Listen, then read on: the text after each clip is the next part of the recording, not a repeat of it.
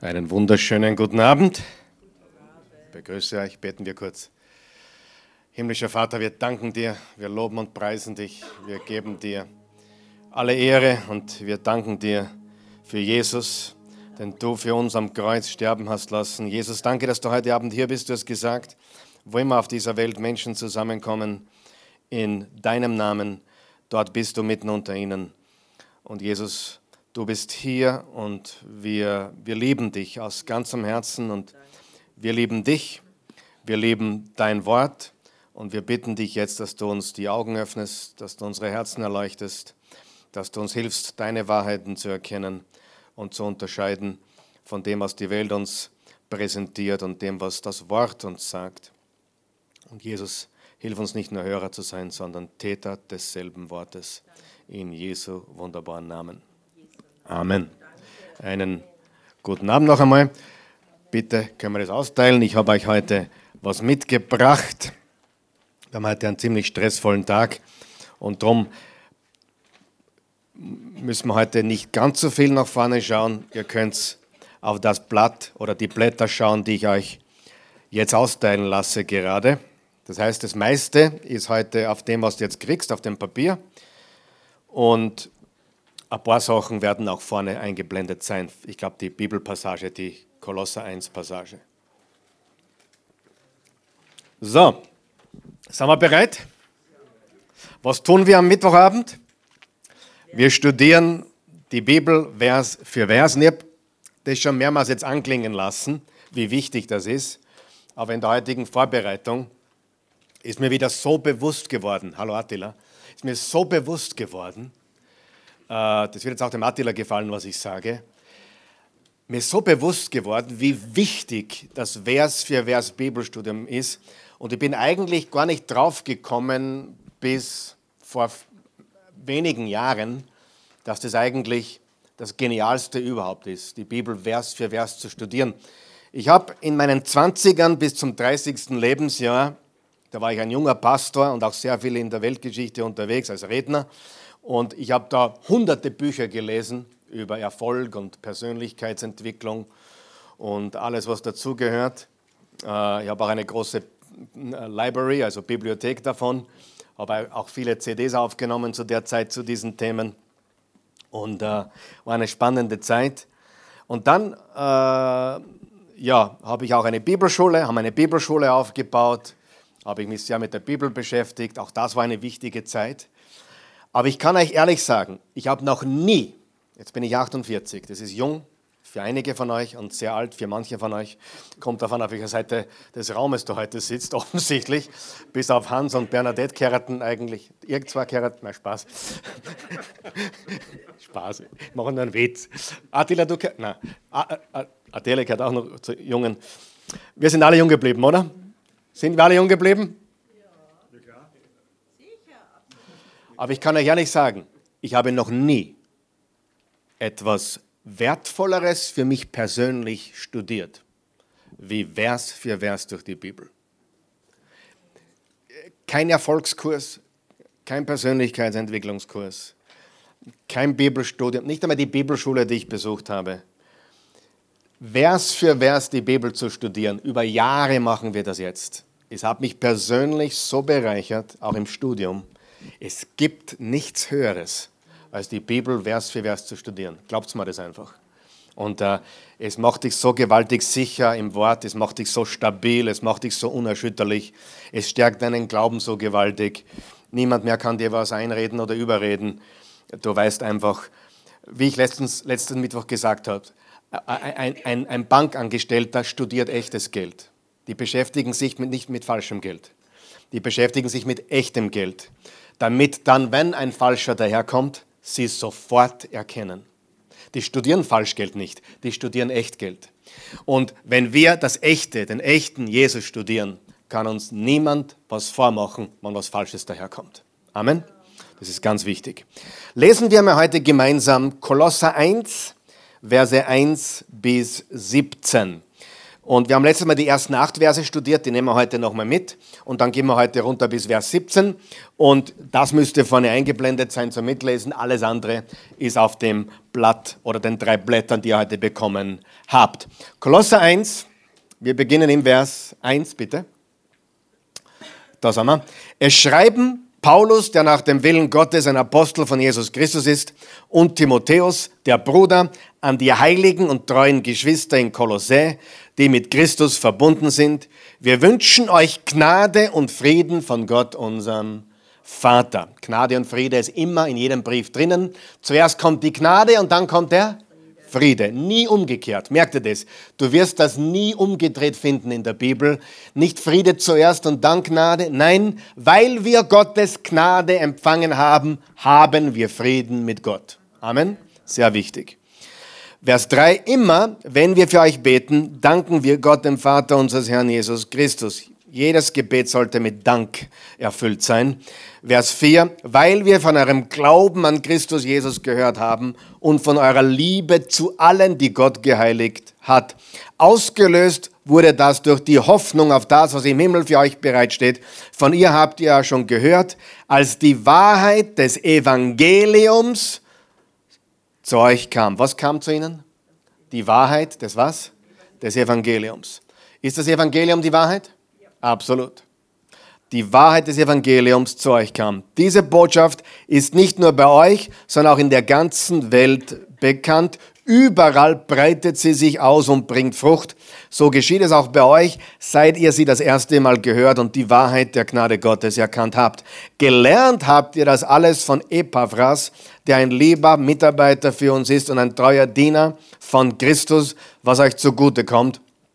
Er hat uns auch von der Liebe erzählt, die der Heilige Geist euch geschenkt hat. Seitdem hören wir nicht auf, inständig für euch zu beten. Wir bitten Gott, dass er euch erkennen lässt, was sein Wille ist und dass er euch mit Weisheit und geistlichem Verständnis erfüllt. Denn ihr sollt den Herrn mit eurem Leben ehren und ihn erfreuen mit allem, was ihr tut. Euer Leben wird dann als Frucht alle Art von guten Werken hervorbringen und ihr werdet Gott immer besser verstehen. Ihr werdet auch die herrliche Kraft Gottes an euch erfahren, damit ihr alles geduldig und standhaft ertragen könnt. Dann werdet ihr mit Freude werdet ihr mit Freude dem Vater danken, dass er euch fähig gemacht hat, an dem Erbe teilzuhaben, das für seine, sein heiliges Volk im Licht bestimmt ist. Er hat uns, er hat uns aus der Gewalt der Finsternismächte befreit und uns unter die Herrschaft seines geliebten Sohnes gestellt. Ja, durch ihn, unseren Herrn, wurden wir freigekauft oder erlöst und durch ihn sind uns die Sünden vergeben. Er, Christus, ist das Abbild des unsichtbaren Gottes, der Erstgeborene über äh, der über allem Geschaffenen steht, denn durch ihn ist alles, was im Himmel und auf der Erde gibt, erschaffen worden, das Sichtbare und das Unsichtbare, Thronende und Herrschende, Mächte und Gewalten, alles ist durch ihn Christus und für ihn Christus geschaffen. Er, Christus, steht über allem und alles besteht durch ihn. Wow. Danke fürs Kommen, auf Wiederschauen. Das ist kraftvoll, oder?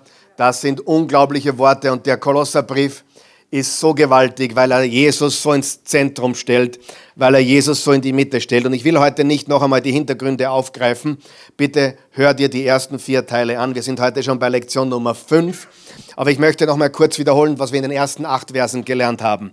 Wir haben in den ersten acht Versen gelernt, Paulus grüßt sie, dankt für sie, also für die Kolosser, und erinnert sie daran, als sie das Evangelium gehört haben und das Evangelium sie verändert hat. Und ich habe euch letzte Woche gefragt, wer von euch kann sich erinnern, als das Evangelium in dein Leben kam? Als du es gehört hast zum allerersten Mal und als du es geglaubt hast und als es dein Leben verändert hat. Hat es das? Vielleicht kannst du den, gleich, den, den, den genauen Tag nicht mehr festmachen, aber du weißt, dass es passiert ist. Sieh, für manche war es in einem Augenblick, die kamen zum Glauben. Es gibt aber auch Menschen, für die war es ein Prozess. die haben sich angeschaut, wie Christen so leben, die haben sich angeschaut, was dort so gepredigt wird, die haben sich angehört, wow, könnten die, könnten die Behauptungen Jesus stimmen, ja oder nein? Und dann, nach Monaten oder was auch immer, haben sie dann gesagt, ja, Beweislage ist groß, die Beweislage ist erdrückend, die Beweislage ist riesig, ich glaube. Solche gibt es natürlich auch. Ich weiß nicht, wer mir besser gefällt, mir gefallen alle. alle, die zu Jesus glauben. Beides hat was für sich, aber ich glaube, jeder Christ tut gut daran, wenn er die Beweise, und ich rede von Geschichte, die Beweise der geschichtlichen Tatsachen studiert, wer die Person Jesus ist, wann er gelebt hat, wie er gelebt hat, was er getan hat. Das ist einfach eines der wichtigsten Dinge. Du musst eines wissen. Wir reden in diesem Kolosserbrief auch über Philosophie. Jetzt pass auf. Viele Christen, und das stört mich sehr, wenn die Wissenschaft daherkommt, ah, oh, die Wissenschaft. Nein, die Wissenschaft ist unser Freund. Ja? Die Wissenschaft bestätigt den Glauben, wenn man es ernst nimmt und wenn die Wissenschaftler ehrlich sind. Die, Mathem ah, die Mathematik, nein, die Mathematik ist das Näheste, was wir zur Wahrheit haben. Die Mathematik, die Mathematik ist fast ein Spiegel von Gott, weil die Mathematik kannst du nicht widerlegen. Ja? Und die Mathematik ist unser Freund. Auch die Bibel ist ein mathematisches Buch. Ja, wenn man, das, ist, das kann man auch belegen. Es ist mathematisch untermauert. Und auch Philosophie. Ist Philosophie was Schlechtes? Nein, Philosophie kommt von Denken. Wer glaubt, manche Christen sollten mehr denken? Prost. Ja? Falsches Denken, falsche Philosophie ist destruktiv. Weder Wissenschaft, noch Mathematik, noch äh, Physik, noch äh, Philosophie sind unsere Feinde. Wir müssen nur wissen, wie wir sie richtig einsetzen. Okay? Und wir machen einen großen Fehler, wenn wir uns mit gescheiten Leuten anlegen und sagen, na, Wissenschaft ist nichts. Großer Fehler. Oder Philosophie ist nichts. Nein, rede mit denen. Was hat Paulus getan, als er in Athen war, bei den Philosophen? Er hat gesagt, lasst mich euch erklären den wahren Gott, den ihr falsch anbetet. Und dann hat er, mit, hat er das genommen, was die hatten an Philosophie und hat ihnen Jesus gebracht. Amen. Wir machen viele Fehler, weil wir einfach immer dagegen gehen, statt dass wir nutzen, wo die sind. Sehr wichtig. Gut, aber das war jetzt nicht der Punkt der heutigen Botschaft, aber manche Ausflüge sind sehr, sehr wichtig. Gut, das Evangelium haben wir gesagt, gehört, gehört. Das ist sehr wichtig. Das Evangelium kam zu den Kolossern und sie haben es gehört von Epaphras und der Epaphras war ein Schüler oder Jünger von Paulus. Und das Evangelium muss gehört werden. Warum? Weil wenn wir es hören, dann können wir es glauben. Der Glaube kommt vom Hören der Botschaft, Römer 10, Vers 17. Und deswegen muss das Wort Gottes in der Welt verkündet werden. Und das Evangelium im Spezifischen gehört, gehört. Das Evangelium ist die Wahrheit, die Wahrheit und ist ein definitiver Artikel. Der Weg, die Wahrheit, das Leben. Und, und es ist die Lösung für die Menschheit. Es gibt keine andere. Jesus sagt, ich bin die Wahrheit. Im Johannes 14, Vers 6 und dann im Johannes 18 sagt er zu Pilatus, meine Worte sind Wahrheit. Oder mein Wort ist Wahrheit. Okay? Das Evangelium ist die Wahrheit. Und wenn jemand zu dir sagt, es gibt keine absoluten Wahrheiten, sagst, das war eine absolute Aussage. Wenn man jemand behauptet, es gibt nichts Absolutes, hat er soeben was Absolutes gesagt. Und ab, es gibt absolutes was, was, es gibt absolute Wahrheit. Zwei plus zwei, das haben wir uns alle einig, ist immer vier, oder? Auch um drei Uhr früh? Na, um drei Uhr früh vielleicht nicht. Aber aber grundsätzlich 2 plus 2 ist immer 4 äh, und 1 plus 1 ist immer 2. Äh, äh, darum habe ich zuerst gesagt, die Mathematik ist gottfreundlich, weil sie bestätigt, dass es Absolute gibt. Die Mathematik bestätigt auch die Ewigkeit, haben wir letztes Mal gelernt. Wenn du, wenn du beginnst zu zählen, ist, du kannst nie aufhören. Weil du kannst zu jeder Ziffer eine weitere Zahl dazugeben. Ja? Selbst Trilliarde, Trilliarde, eins. Eine Trilliarde, zwei. Und dann fragst die Mathematik beweist die Ewigkeit. Wenn jemand zu dir sagt, ich glaube nicht an die Ewigkeit, sagst du, ah, du glaubst nicht an Mathematik. Fangen wir an zum Zählen, was fertig bist, sagst du Der wird nicht fertig, auch wenn er unendlich lebt. Man kann unendlich zählen, richtig? Logisch. Wir müssen die Leute einfach auch mit der Logik des Glaubens und mit der Geschichte des Glaubens und mit der Wissenschaft des Glaubens packen, weil wir haben die besten Argumente von allen. Das war sehr gut. Das ist die Wahrheit. Das Evangelium gehört, gehört. Das Evangelium ist die Wahrheit. Ich stelle es im Vers 5. Das Evangelium breitet sich in der ganzen Welt aus. Das haben wir gesehen, das sehen wir heute. Ich kann euch berichten, heute wurden Menschen gläubig an Jesus auf der ganzen Welt, wurden heute Menschen an Jesus gläubig, heute wurden Bibeln übersetzt in neue Sprachen, heute wurden Bibeln verteilt in Länder, wo noch nie eine Bibel verteilt wurde. All das geschieht jetzt zum, in dem Moment, wo wir leben, wo, wo Leute unterwegs sind auf der ganzen Welt, äh, Missionare, die das Wort Gottes verkündigen. Hab, der Pastor Michael hat mal was Cooles gesagt, ich habe das leider nicht gesehen. Es gibt angeblich so ein Bild, von den, von den drei berühmtesten christlichen Autoren. Und die wohnen natürlich alle in einem ganz, ganz großen, großen, großen, großen Haus. Einer, wir würden sagen, eine Villa. Wahrscheinlich in Döbling oder Grinzing. Äh, äh, und einige von diesen Predigern würdest du vielleicht vom Namen kennen. Und die schreiben alle Bücher. Die Bücher sind nicht alle lesenswert, würde ich sagen. Aber das eine oder andere vielleicht. Und da waren drei Bilder nebeneinander. Das eine Bild war von dem Prediger, wie er gerade in seinem in seinem großen, luxuriösen Wohnzimmer schreibt, der zweite auch, der dritte auch und das vierte Bild war Paulus im Gefängnis, wie er den Philipperbrief schreibt. Und wann verstehen wir Christen endlich, dass das das wahre Christentum ist? Das Christentum nichts, 0,0 mit Luxus und Wohlstand zu tun hat. Nichts. Nichts. Die haben alle geschrieben im Gefängnis, angekettet. Ist Gott dagegen, dass wir was haben? Na, dann bringen, oh, Abraham war reich. Ja. Hiob war auch reich. Aber was hat, willst du die Geschichte von Hiob durchleben? Wer will? Verstehst du? Die haben alle Dinge durchlebt, die sind sagen, ah, auch Abraham hat gelitten über die Maßen. Und äh, das heißt, dass das, das Christentum wird komplett falsch präsentiert. Wenn du Jesus glaubst, bist du gesegnet.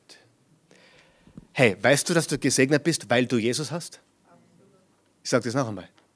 Du bist nicht gesegnet, weil du die Stromrechnung zahlen konntest. Du bist gesegnet, weil du Jesus hast. Hat das jeder verstanden? Prost. Wirklich. Glaubt ihr das? Wenn du, wenn du nichts mehr zahlen kannst und du am letzten Haxen hängst und, und, und bettlägerig bist und Jesus hast, bist du reich. Ja oder nein? Okay. Ich bin schon ruhig. Das Evangelium breitet sich in der ganzen Welt. Warum hat er das gesagt? Paulus hat geschrieben, damals,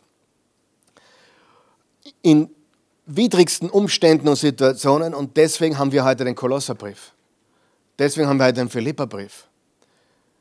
Nicht, weil er irgendwo im Luxus herumgehängt ist und, und ein Buch geschrieben hat, wie dein Leben more enjoyable wird.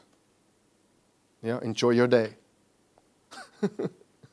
Entschuldigung, enjoy your day, aber with Jesus, okay? Alright? Ihr versteht mich. Gut. Dann das vierte, das Evangelium bringt Frucht hervor. Frucht. Und was sind die drei Hauptfrüchte? Glaube, Hoffnung, Liebe. Glaube, haben wir gesagt, schaut zurück. Hoffnung schaut nach vorne. Das verstehen auch viele nicht. Die glauben, Glaube schaut nach vorne. Nein, wir glauben, weil wir zurückschauen. Wir hoffen, weil wir eine Zukunft haben, die gesichert ist und die Liebe schaut um sich herum. Genau, die Liebe ist jetzt. Genau, sehr gut gesagt. Die Glaube ist zurückschauen, die Hoffnung ist nach vorne schauen und die Liebe schaut jetzt herum, wo man lieben kann. Gut, gehen wir zum Vers 9 bis 11 jetzt. Das möchte ich noch mal lesen. Da geht es um ein Gebet. Äh, seitdem hören wir nicht auf, inständig für euch zu beten. Wir bitten Gott, dass er euch erkennen lässt, was sein Wille ist und dass er euch mit Weisheit und geistlichem Verständnis erfüllt. Was betet Paulus für diese Kolosserchristen? Er betet um was? Weisheit. Ich meine, ich will heute nicht zu, ich will heute nicht zu angriffslustig wirken. Okay? Ich meine, ich wirke vielleicht ein bisschen angriffslustig heute, aber ich sage dir ganz ehrlich, die meisten von uns beten für das, was wir gerade brauchen. Oder? Was hat Paulus gebetet? Gib ihnen Weisheit, gib ihnen Verständnis, erleuchte die Augen ihres Herzens im Epheserbrief. Lies alle Briefe von Paulus, zum Beispiel Epheser 1, Vers 17 bis 23, da ist ein Gebet. Epheser 3, Vers 14 bis 21 ist ein Gebet. Philippa 1, Vers 9 bis 11 ist ein Gebet. Und Kolosser 1, Vers 9 bis 11 ist ein Gebet. Und in jedem dieser Gebete betet er um Weisheit und Erkenntnis. In jedem. Nicht, segne sie, äh, heile ihre Katze, die gerade Bauchweh hat. Äh, er, Entschuldigung, er betet für Weisheit, Erkenntnis und Verständnis. Er betet anders, als die meisten Christen beten würden, die auf ihre eigenen Umstände fixiert sind. Dann geht es weiter im Vers 10. Denn ihr sollt den Herrn mit eurem Leben ehren und ihn erfreuen mit allem, was ihr tut. Euer Leben wird dann als Frucht alle Art von guten Werken hervorbringen und ihr werdet Gott immer besser verstehen. Das heißt, ihn kennenzulernen, ihn immer besser kennenzulernen. Paulus betet anders und er betet, also anders als die meisten von uns wahrscheinlich, und Paulus betet, dass die Menschen Gott besser kennenlernen. Wenn du für deine Kinder betest, für deine Enkelkinder betest oder für deine Eltern betest, für, für deine Arbeitskollegen betest, betest du, dass sie Gott kennenlernen? Dass sie Gott besser kennenlernen? Darf ich dir was sagen? Manchmal ist es gar nicht so gut, wenn es unseren Kindern zu gut geht. Ich meine, Österreich ist das beste Beispiel, oder? Manchmal ist es vielleicht besser, sie hauen sich den Schädel an, oder? Wer hat sich meinen Schädel so richtig angehört im Leben? Und gut war es. War es gut? Natürlich war es gut. Das versteht man erst später, leider, oft, weil in dem Moment tut es wirklich nicht gut, aber wenn es einem zu gut geht, ich, ich gebe euch ein Beispiel. Ihr wisst, wie man Frösche kocht, oder? Man, Frösche. Ein Frosch. Einen Frosch gibt man in lauwarmes Wasser. Der glaubt, er ist im Whirlpool. Der glaubt, er ist im Whirlpool. Schön gemütlich, 35 Grad, chillt, relaxed. Und dann trabt man den Ofen auf. Und er chillt und relaxt, raucht seine Zigaretten, trinkt sein Bier. Und bevor er es merkt, ist er tot. Weil das geht's. Er wird zu Tode gewirlpult. Ja, ja, 35, 36, 37 Grad, 40 Grad und es geht schön langsam und bumm, zu spät ist es, er kann nicht mehr aus, er ist tot. Sieh, wenn wir es zu gut haben, zu bequem haben, wenn wir es zu lauwarm haben, rede Märchen oder stimmt es? Das ist Österreich. Darf ich das einmal so sagen? Österreich. Hab, der Pastor hat mich gefragt, ich soll Österreich erklären. Was, was ich gesagt habe? Schlaraffenland. Das stimmt. Ich kenne kein Land auf dieser Welt, keines, wo es uns so gut geht, wie, so, so Deutschland nicht einmal annähernd. Frankreich, forget it. Ich war in Zürich, würde nie dort leben wollen. Oslo, dreckig. Du gehst, jeder, dem ich Wien zeige, staunt. Und dann sagt der Raffi, das ist die lebenswerteste Stadt hintereinander auf der Welt seit acht Jahren. Und wir wissen es nicht einmal. Wir leben in einem Schlaraffenland. Und es ist leider so, dass wir deswegen Gott nicht brauchen. Du kannst alle, alle Länder studieren, die ärmer sind, die suchen nach Gott. Auch wenn es der falsche Gott ist, aber sie suchen auch nach Gott. Und, und, und dort hat auch das Evangelium dann Frucht. Aber dort, was uns zu gut geht, das ist nicht gut. Ja? Ich habe mitgekriegt, wie ein 18-jähriger Bub jetzt ein 75.000 äh, Euro Auto gekriegt hat. Ich habe die, hab die, die Hände über den Kopf zusammengeschlagen, weil. Und der hat dann immer einen Führerschein. Der Vater fährt ihm durch die Gegend, den Mercedes, 75.000. 75.000 neu gekauft. Weil es muss was Neues sein, der Bub ist 18. Man kann nicht was Gebrauchtes fahren, oder? Das geht ja nicht. Unmöglich. Und er, hat noch, er ist noch gar nicht damit gefahren, außer, außer im Parkplatz. Und weil er noch keinen Führerschein hat. Aber die Eltern sind stolz darauf, dass sie das getan haben. Ich darf mir in Grund und Boden schauen. Ich will eh schon starten. Aber ist das gut für jemanden? Kann das für jemanden gut sein? Nein.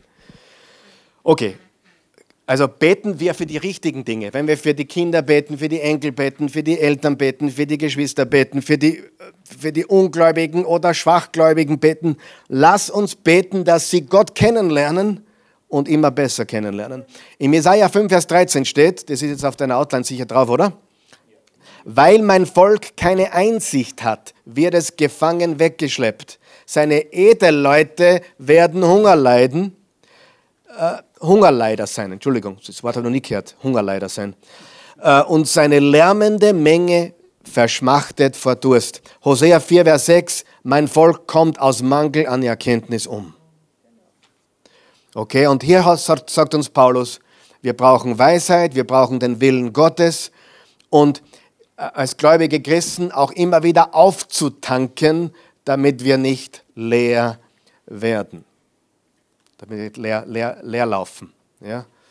Die meisten Leute äh, sind öfters bei der Tankstelle mit dem Auto als bei der Tankstelle mit Gott.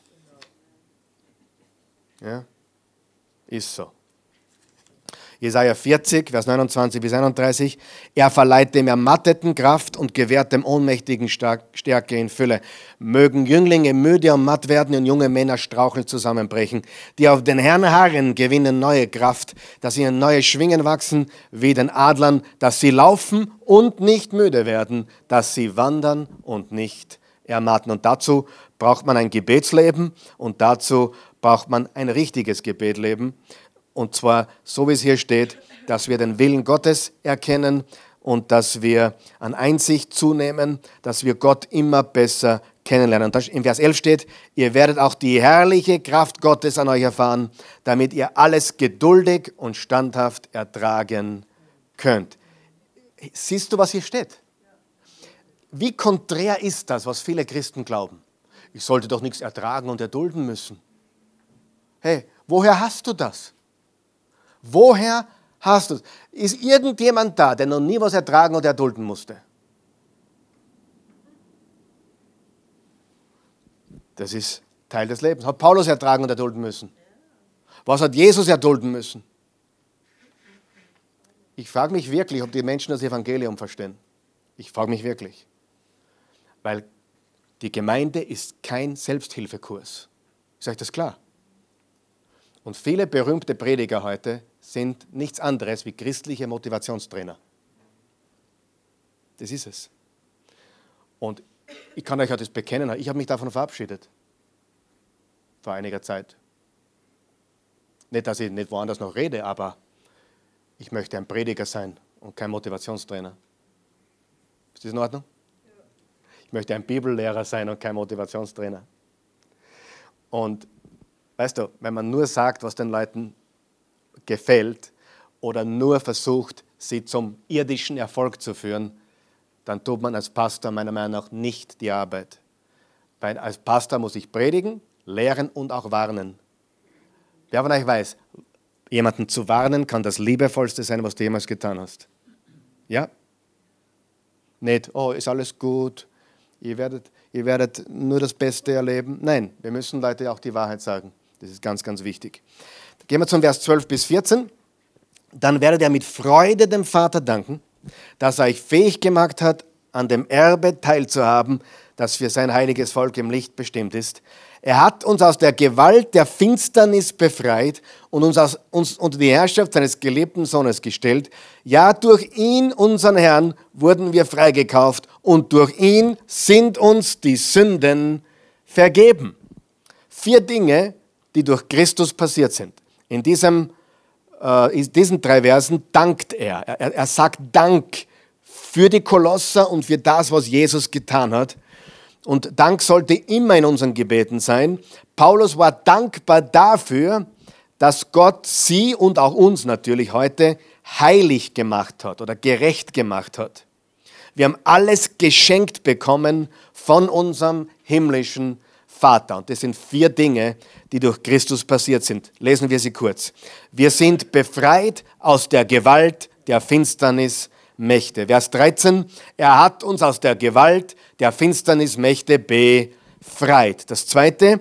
Er hat uns transferiert oder übersiedelt oder überstellt unter die Herrschaft seines geliebten Sohnes. Vers 13, und uns unter die Herrschaft seines geliebten Sohnes gestellt. Was heißt das? Wir sind jetzt Teil des Reiches Jesu. Wir sind unter seiner Herrschaft, wir gehören zu ihm, wir sind transferiert worden in eine neue Familie, in ein neues Reich. Wir waren im Reich der Finsternis, jetzt sind wir im Reich des Lichts. Wir waren tot, jetzt haben wir Leben. Wir waren verloren, jetzt sind wir gerettet. Wir sind neue Menschen. Wir wurden transferiert durch den geliebten Sohn. Drittens, wir wurden freigekauft durch sein Blut. Vers 14, ja, durch ihn, unseren Herrn, wurden wir freigekauft. Und da gibt es eine Übersetzung, da steht tatsächlich Blut dabei. Ich weiß nicht, warum die anderen Übersetzungen das nicht haben. Äh, in der Schlachterübersetzung steht, indem wir die Erlösung haben durch sein Blut.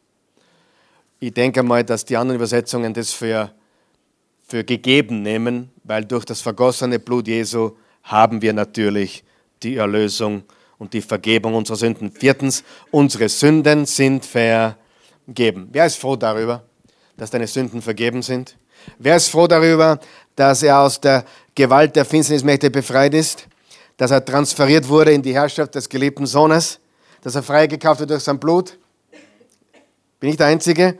Und unsere Sünden vergeben sind? Und was sollten wir tun mit dieser Information? Danke sagen. Psalm 32, Vers 1 und 2. Da schreibt König David, wunderbarer Psalm, ein Bußpsalm, wohl dem, dessen Missetat vergeben und dessen Sünde zugedeckt ist. Wohl dem Menschen, dem der Herr die Schuld nicht zurechnet und in dessen Geist kein Trug wohnt. Der Vers ist genial. Wem ist wohl, dessen Sünde zugedeckt ist? Kannst du das über dich sagen? Wenn du an Jesus glaubst, ihm vertraust, ja dem die Sünde, die Schuld nicht zugerechnet wird. Ist das, was der Römerbrief uns lehrt, der Galaterbrief uns lehrt, dass wir Gerechtigkeit Gottes sind, was uns der zweite Korintherbrief lehrt und dass uns die Schuld nicht zugerechnet wird? Und was sagt der letzte Teil des Satzes? In dessen Geist kein Trug wohnt. Ihr habt drüber nachgedacht. In wessen Geist wohnt Trug? Wer ist betrogen? Der, der glaubt, dass er kein Schuldproblem hat die Selbstgerechten, die es in unserem Land leider auch weit verbreitet gibt. Und wenn jetzt jemand glaubt, ich mag unser Land nicht, ich liebe unser Land, weil es so klingt, wie wenn ich über uns herziehe. Nein, wir haben, wir haben ein tolles Land, wir haben auch tolle Menschen. Es geht uns so gut und, und, und der ehemalige Bundeskanzler hat sogar gesagt, dass uns gar nicht bewusst ist, wie, wie schön und wunderbar unser Land ist. Und da gibt es vieles dankbar zu sagen zu sein. Aber es ist einfach auch die Wahrheit, die Kehrseite, dass wir vergessen, woher das kommt. Jeder, der was hat, vergisst, woher es kommt. Man das nicht selbst geleistet hat und wenn man nicht weiß, was, der, was das gekostet hat. Und wenn wir wissen, was Jesus dafür bezahlt hat und wir dankbar sind, dann wird uns das nicht passieren. Amen. Das sind vier Dinge, die durch Christus passiert sind, für die wir dankbar sind. Und jetzt kommen wir zu, zu drei wichtigen Versen, mit denen schließen wir heute auch ab. Und diese drei Verse, Verse 15 bis 17, sind vielleicht, nicht vielleicht, es sind eine der wichtigsten Bibelverse in der ganzen Heiligen Schrift, einer der wichtigsten Texte in der gesamten Bibel. Ich lese einmal vor nochmal aus der neuen evangelistischen Übersetzung. Da steht, er, Christus, ist das Abbild des unsichtbaren Gottes, der Erstgeborene der über allem Geschaffenen steht. Denn durch ihn ist alles, was im Himmel auf der Erde, auf der Erde gibt, erschaffen worden. Das Sichtbare und das Unsichtbare, Thronende und Herrschende, Mächte und Gewalten, alles ist durch ihn und für ihn geschaffen. Er steht über allem und alles besteht durch ihn. Die Luther sagt, ich lese das jetzt ein paar Übersetzungen, weil es so wichtig ist.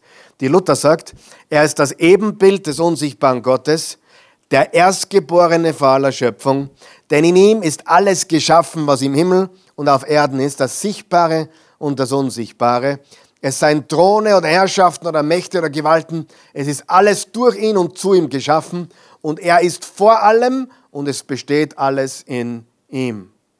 Die Elberfelder sagt, er ist das Bild des unsichtbaren Gottes, der Erstgeborene vor aller Schöpfung, denn in ihm ist alles in Himmeln und auf der Erde geschaffen worden, das Sichtbare und Unsichtbare, es seien Throne oder Herrschaften oder Gewalten oder Mächte, alles ist durch ihn und zu ihm geschaffen worden und er ist vor allem und alles besteht durch ihn.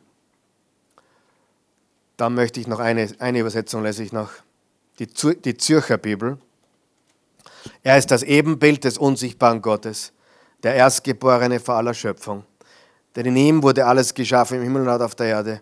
Das, das Sichtbare und Unsichtbare, ob Throne oder Herrschaften, ob Mächte oder Gewalten, alles ist durch ihn und auf ihn hin geschaffen. Und er ist vor allem und alles hat in ihm Bestand. Noch eine, die neue Genfer. Der Sohn ist das Ebenbild des unsichtbaren Gottes der Erstgeborene, der über der gesamten Schöpfung steht. Denn durch ihn wurde alles erschaffen, was im Himmel und auf der Erde ist, das Sichtbare und das Unsichtbare, Könige und Herrscher und Mächte und Gewalten. Das ganze Universum wurde durch ihn geschaffen und hat, ihm, hat in ihm sein Ziel. Er war vor allem anderen da und alles besteht durch ihn. Wer ist Jesus wirklich? Jesus ist Gott. Und diese drei Verse erzählen uns von der Gottheit Jesus. Und Jesus wird so gewaltig attackiert in der Zeit, in der wir leben. Nicht nur aktiv aktiviert, äh, attackiert, sondern auch passiv. In dem, was nicht gesagt wird oder einfach, wo es einfach umgedreht wird. Also ich meine nicht, dass Jesus nur scharf attackiert wird, sondern er wird auch vollkommen falsch passiv dargestellt. Ich meine, gefällt dir es, wenn über dich was gesagt wird, was nicht stimmt? Wem gefällt das? Mir nicht. Und ich glaube, Jesus gefällt es auch nicht, wenn über ihn Dinge gesagt werden, die nicht stimmen. Die Gottheit Jesu. Die Frage ist, gibt es einen Gott? Wer oder was ist Gott? Sie, wir Christen glauben an Gott, aber nicht nur das. Wir glauben, dass Jesus Christus Gott ist. Sieh, gibt es einen Gott? Ja. Da gibt es da Leute draußen, die glauben an die Energie, die glauben, Gott ist eine Energie. Ich kann das nicht glauben. Warum? Die Bibel sagt, Gott ist Liebe. Energie kann nicht leben. Universum kann nicht leben. Leben kann nur eine Person. Nur eine Person. Die Evolution wurde nie bewiesen. Sie wurde oft widerlegt. Wenn jemand sagt, wir sind aus einer Suppe entstanden, dann frage ich dich, woher die Suppe kommt. Wenn jemand sagt, er glaubt an den Urknall, dann frage ich, wer abgedrückt hat. Das ergibt keinen Sinn. Es ist ja erwiesen, ich habe jetzt die Zeit nicht dazu und auch bin ich kein Experte, aber es, ist, es, gibt ein, es gibt Beweise, dass das Universum einen Anfang hat. Diese Beweise gibt es. Wie ich zuerst gesagt habe, die Wissenschaft stört uns nicht. Die Wissenschaft ist nicht unser Gegner. Im Gegenteil. Es gibt Dinge, die werden heute entdeckt, nicht nur in der Wissenschaft, auch in der Archäologie werden Dinge gefunden, die zu hinweisen auf die Zeit damals und wie es gewesen ist und was alles war. Dann Funde, wie die Qumran-Rollen zum Beispiel, wo große Teile der Bibel und vor allem das ganze Buch Jesaja gefunden wurde. Und ich, glaube 1948 war das.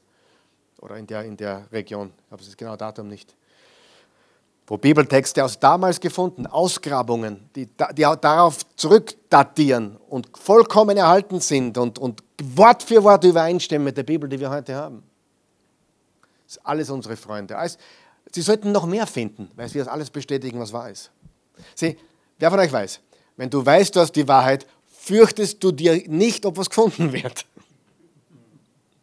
Wir brauchen uns nicht vor Entdeckungen fürchten, weil sie ehrliche Leute Wissenschaftler werden immer bestätigen, es gibt auch, dass es die Wahrheit ist und es gibt auch viele Wissenschaftler, die zum Glauben gekommen deswegen. Gut. Im Anfang schuf Gott Himmel und Erde. Genesis 1. Dann sprach Gott im Vers 24, die Erde soll alle Arten von Lebewesen hervorbringen, Herdenvieh und wilde Tiere und alles, was kriecht, so geschah es. Gott machte alle Arten von wilden Tieren, von Herdenvieh und was auf der Erde sich regte, Gott sah es an, es war gut. Dann sprach Gott, lasst uns Menschen machen. Ich glaube, das spricht von der Dreieinigkeit. Als Abbild von uns, uns ähnlich. Sie sollten über die Fische im Meer herrschen, über die Vögel am Himmel und über die Landtiere und über die ganze Erde und alles, was auf ihr kriegt. Da spricht Gott, dass der Mensch die Verantwortung hat. Vers 27, da schuf Gott den Menschen nach seinem Bild. Nach dem Ebenbild Gottes schuf er ihn. Er schuf sie männlich und weiblich.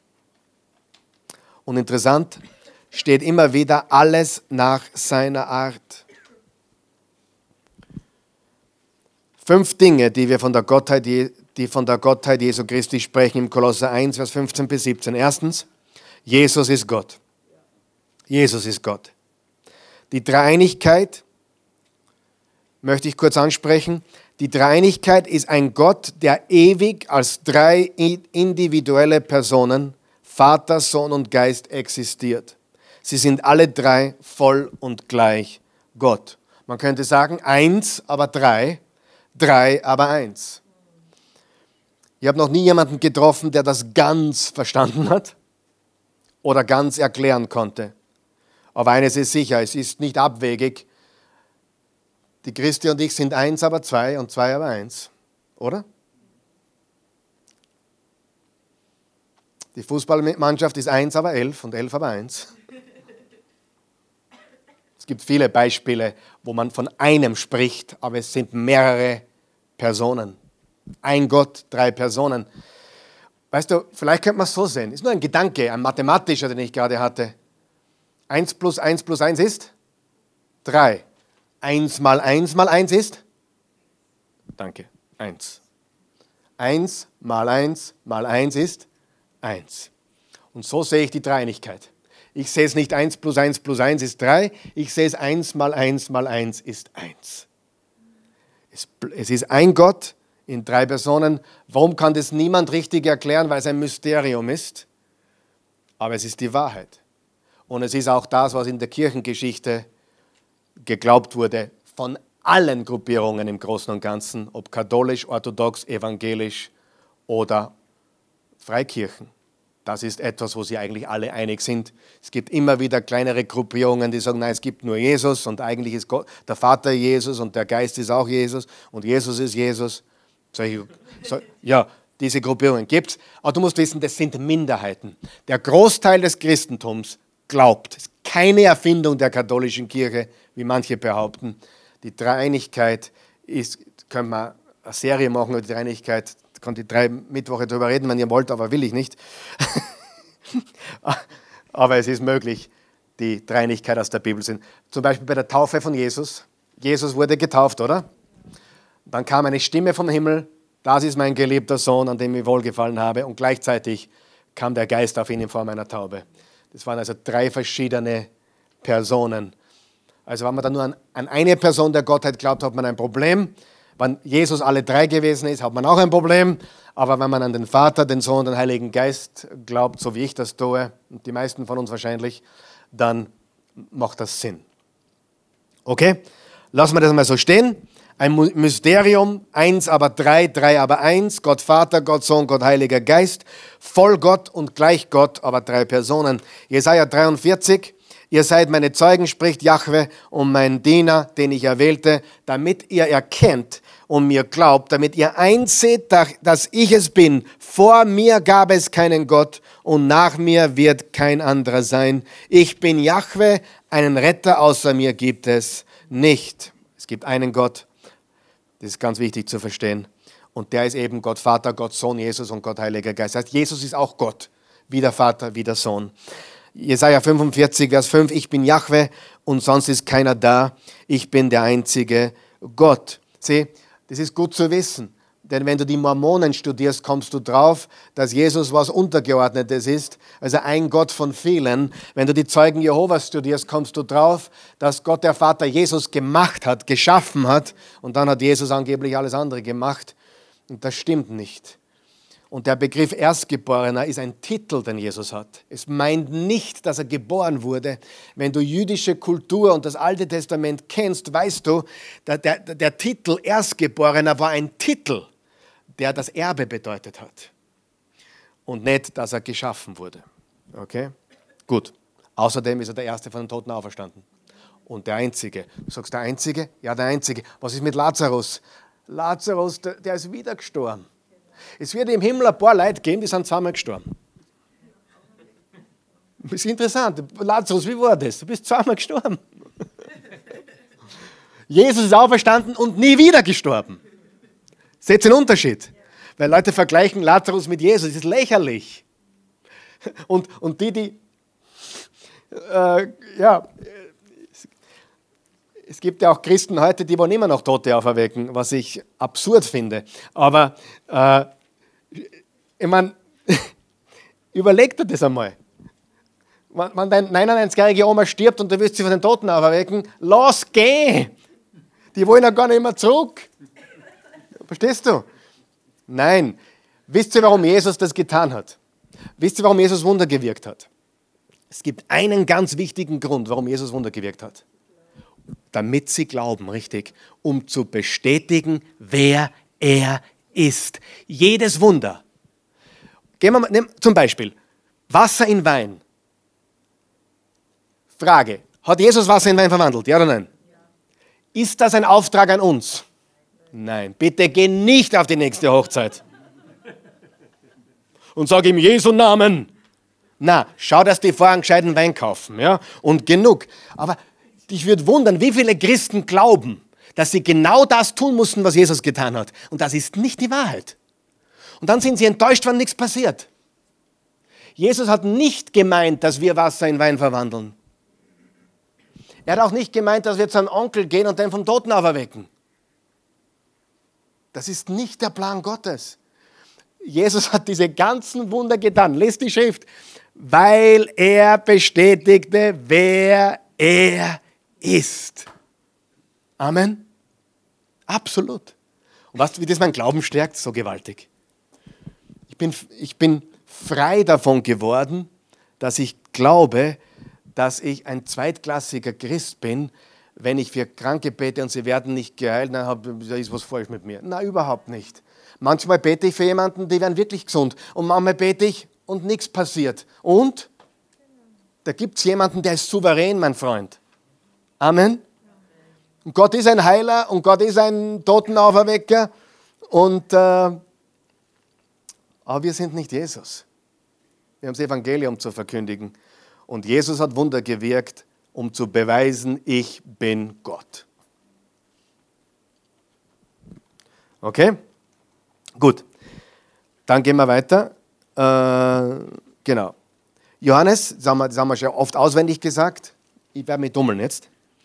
Johannes 1, Vers 1. Im Anfang war das Wort, das war bei, bei Gott, ja, das Wort war Gott. Von Anfang an war es bei Gott. Alles ist dadurch entstanden. Ohne das Wort entstand nichts von dem, was besteht. Er, das Wort, wurde Mensch und wohnte unter uns. Und wir haben seine Herrlichkeit gesehen, eine Herrlichkeit, wie sie nur der eine und einzige vom Vater hat, erfüllt mit Gnade und Wahrheit. Jetzt pass auf. Kolosser 1, Vers 15 bis 17 und Johannes 1, Vers 1 bis 3, die gehören zusammen. Das, das spricht von der Gottheit Jesu. Jetzt habe ich euch noch ein paar Verse ausgesucht, ich glaube vier Stück, die, die Jesus dezidiert Gott nennen. Dezidiert. Lesen wir sie. Titus 2, Vers 13.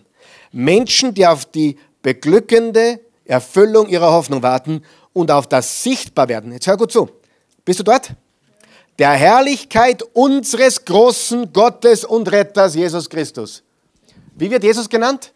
Großer Gott und Retter. Ist Jesus Retter? Ja. Ist Jesus Gott? Yes. Mein Herr und mein Gott gab Thomas ihm dazu Antwort. Der arme, ungläubige Thomas. Ich glaube, dass der einen den stärksten. Ich glaube, dass Thomas einer der stärksten wurde von allen. Der ist bis nach Indien gekommen, hat dort, da gibt's, irgendwann in Indien gibt es die Thomaskirche. Thomas war ein gewaltiger Evangelist, nachdem er Jesus dann, er hat gesagt, hey, wenn ich nicht, wenn ich nicht sehe, glaube ich nicht. Und dann ist Jesus gekommen, Thomas, schau her, greif her. Und er, mein Herr und mein Gott. Ich glaube, der ungläubige Thomas, das ist, das ist nicht nett, glaube ich. Wer von euch würde sich gerne wünschen, du haust einmal daneben und dann bist du, keine Ahnung, der zweifelnde, der zweifelnde Kali oder der, der unnütze Hans. Nur weil es einmal ein Fehler. Nicht gut, oder? Ich glaube, dass der Thomas ein starker Gläubiger wurde. Ein ganz starker. Dann im Römer 9, Vers 5, da steht noch was. Sie sind die Nachkommen der von Gott erwählten Väter. Da redet er von den, von den Juden, also Abraham und so weiter. Und aus ihrer Mitte ist auch der Messias seiner menschlichen Herkunft nach hervorgegangen. Pass auf, er ist, er ist was? Er ist Gott, der über allem steht und für immer und ewig zu preisen ist. Amen. Hebräer 1, Vers 7 besagt, von den Engeln heißt es zwar, seine Engel macht er zu Sturmwinden, seine Diener zu Feuerflammen. Vom Sohn aber, Gott, dein Thron hat für immer Bestand, dein Zepter bürgt für eine Herrschaft in Gerechtigkeit. Jesus ist Gott. Zweitens, Jesus ist das Abbild Gottes. Gott hat sich entschieden, sich zum Ausdruck zu bringen. Im Hebräer 1, Vers 1 bis 3 steht, der Sohn spiegelt die Herrlichkeit Gottes wider und alles an ihm ist ein Ausdruck des Wesens Gottes. Er erhält das Universum durch die Macht seines Wortes. Wer ist das Wort? Jesus. Nachdem er uns durch seinen Tod von unseren Sünden gereinigt hat, setzte er sich auf den Ehrenplatz an der rechten Seite des herrlichen Gottes im Himmel. Er ist das Ebenbild, das Abbild Gottes. Wer von euch hat die Sonne schon mal gesehen? Niemand. Na, nicht jeden Tag. Du hast die Sonne noch nie gesehen. Du hast die Strahlen der Sonne gesehen. Du hast die Sonne nie gesehen. Du hast die Strahlen des Sonnes gesehen. Und niemand von uns, weil wie willst du zum Beispiel jetzt all das, was wir gesagt haben, rechtfertigen mit der Tatsache, wo Gott zu, zu Mose gesagt hat, niemand hat Gott je gesehen. Und wenn wir Gott in seiner Fülle sehen würden, würden wir Weißt du, manche Christen sagen, ich möchte die Gegenwart Gottes erleben. Ehrlich? Wenn du die volle, hundertprozentige Gegenwart Gottes spüren würdest, würdest du ins Jenseits befördert werden. Augenblicklich. Ich weiß, was die Menschen meinen. Sie wollen Gott spüren und erleben und Gott ist mitten unter uns. Das ist wunderschön. Aber ist uns bewusst, was die Präsenz Gottes bedeuten würde. Aber Jesus, deswegen wurde Gott Mensch. Das Wort ist Mensch geworden. Und dann hat Jesus gesagt, wer mich gesehen hat, hat den Vater gesehen. Wir haben den Vater nicht gesehen, aber das Abbild. Wir haben die Sonne nie gesehen, aber die Strahlen. Das heißt, wenn du von der Sonne beeinflusst werden möchtest, musst du dich in die Sonne legen. Und wenn du mehr von Gott haben willst, musst du dich unter Jesus begeben. Oder dich ihm aussetzen. Und das ist der Weg, wie wir Gott, drum, drum behaupten wir als Christen, Jesus ist der einzige Weg, wie wir Gott kennenlernen können. Weil niemand hat Gott je gesehen und niemand kann in seine Gegenwart treten, ohne sofort zu sterben. Aber Jesus ist der, der Zugang zu Gott. Er ist das Abbild Gottes.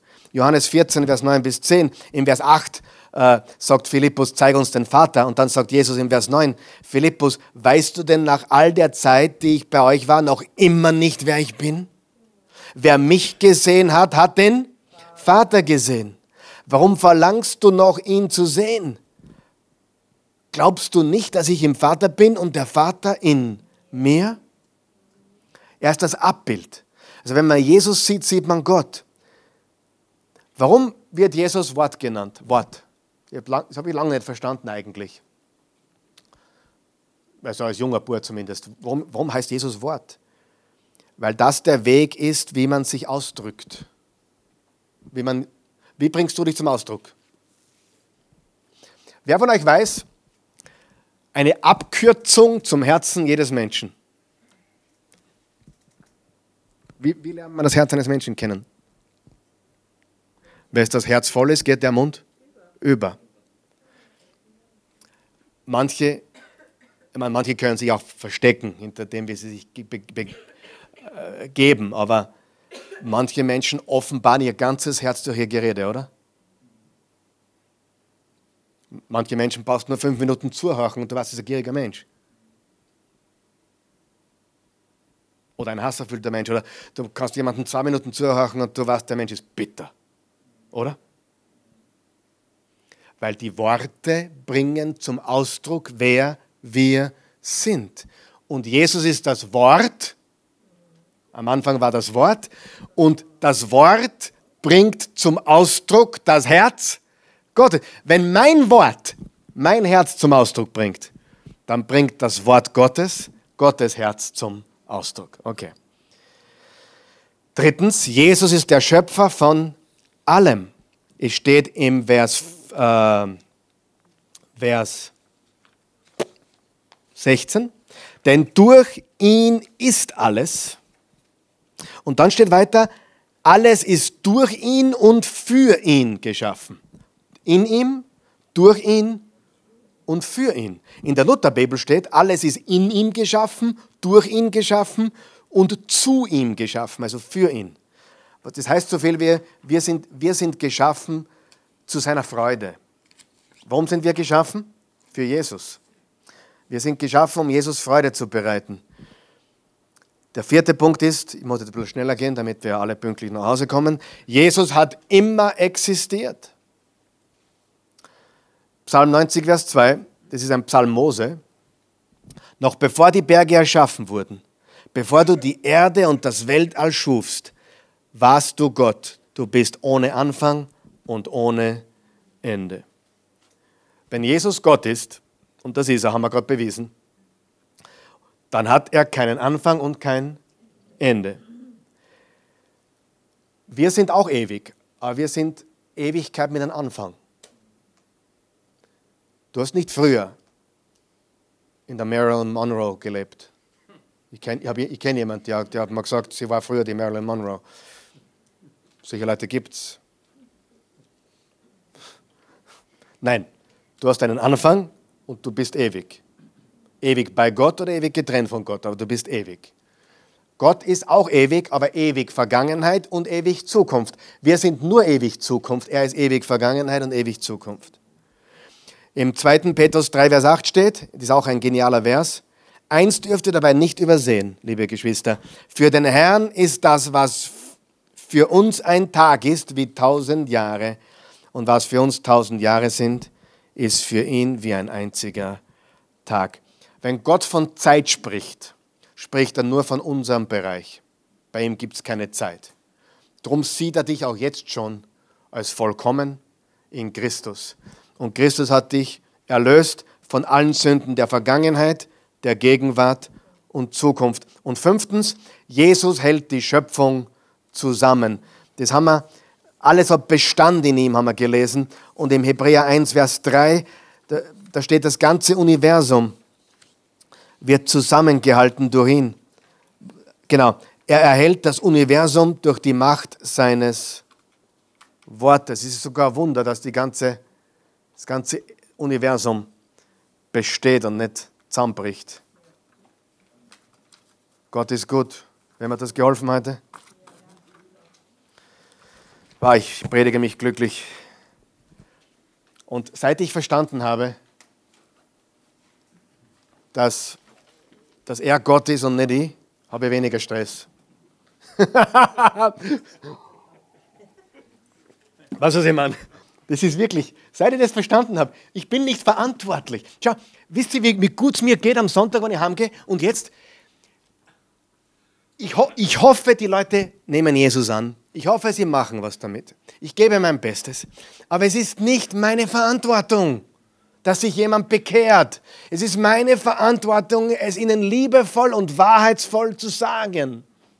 Es ist nicht meine Verantwortung, dass du geheilt wirst oder frei wirst oder Jesus folgt. Das ist nicht meine Verantwortung, das ist deine Verantwortung. Ja? Und seitdem geht es mir gut. Es ist unsere Verantwortung, dass wir Jesus folgen und nicht meine, dass ich irgendjemand verändere. Meine Güte. Weißt du, wie gut es tut, wenn man mit gläubigen Menschen redet, die auch Probleme haben? Trifft man selten, aber manchmal. Der Pastor Michael hat nur drei Kinder. Und die sind auch nicht perfekt. Das hat mich sehr ermutigt. Ist interessant, was du alles erfährst, wenn du mit Leuten zu tun hast, die im Leben stehen. Hey, wir kämpfen den guten Kampf des Glaubens. Und wenn du nicht verstehst, dass dieses Leben ein Kampf ist, dann wirst du immer enttäuscht sein, immer deprimiert sein. Du kannst ein, ein Lächeln im Gesicht haben, obwohl du Probleme hast. Du kannst siegreich sein, obwohl du Schwierigkeiten hast. Du musst nur aufhören, Gott zu, sein, Gott zu spielen und sagen, Herr Gott, ich vertraue dir du hast alles in deiner Hand. Amen. Beten wir. Jesus, du bist wunderbar.